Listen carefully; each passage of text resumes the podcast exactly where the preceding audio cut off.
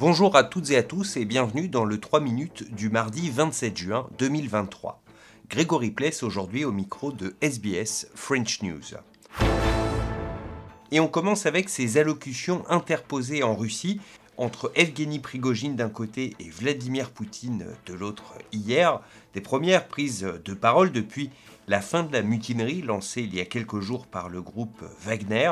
On écoute le décryptage de Franck Alexandre pour RFI. Vladimir Poutine s'est tout d'abord posé hier soir en garant de la paix intérieure en Russie, accusant Evgeny Prigogine, le patron de Wagner, sans jamais le nommer, d'avoir trahi son pays et menti à ses hommes. Dans le même élan, sans évoquer de sanctions, il a évoqué une dissolution partielle du groupe paramilitaire proposant à ceux qui le souhaitent d'intégrer l'armée régulière et aux autres de partir en Biélorussie où Prigogine doit s'exiler. C'est en fin d'après-midi, avant l'allocution présidentielle, que le chef de Wagner, lui, est sorti de son silence avec un message audio. Sa marche sur Moscou, ce n'était pas pour renverser le pouvoir, mais pour éviter la, la destruction de son groupe, a-t-il martelé, puis s'en prenant frontalement au président russe, il a déclaré que l'avancée de Wagner vers Moscou a révélé de graves problème de sécurité dans le pays, un duel à distance entre les deux hommes donc, avant l'intervention peut-être aujourd'hui d'Alexandre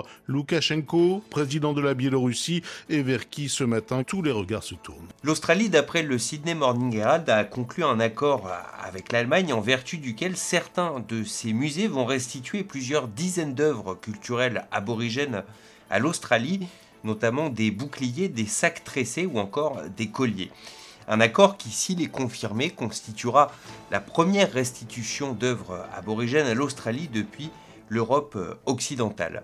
On reste en France pour euh, terminer, où le climat est actuellement très tendu à la rédaction du journal du dimanche, rédaction qui s'est mise en grève après avoir appris que le journaliste Geoffroy Lejeune, proche de l'extrême droite, allait prendre la tête de ce journal dominical.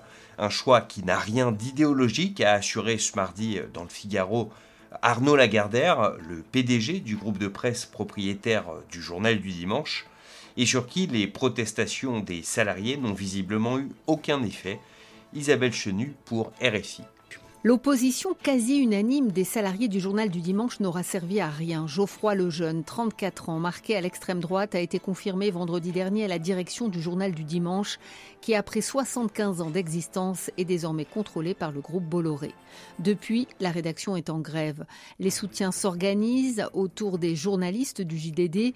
Huit anciens directeurs de l'hebdomadaire s'insurgent contre l'installation de l'extrême droite dans les médias. Une trentaine de sociétés des journalistes se sont solidarisés, tandis que Reporters sans frontières organise mardi soir une soirée pour la défense de l'indépendance du journalisme et le pluralisme de l'information.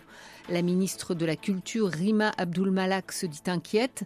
Des personnalités politiques de gauche, comme l'ancien président François Hollande, craignent pour l'avenir du journal. Jusqu'à l'ex-oligarque russe en exil, Mikhail Khodorkovsky, qui se dit sérieusement préoccupé, rappelant que Geoffroy Lejeune a été un fervent du candidat Éric Zemmour, connu, je cite, pour son apologie du criminel de guerre Vladimir Poutine.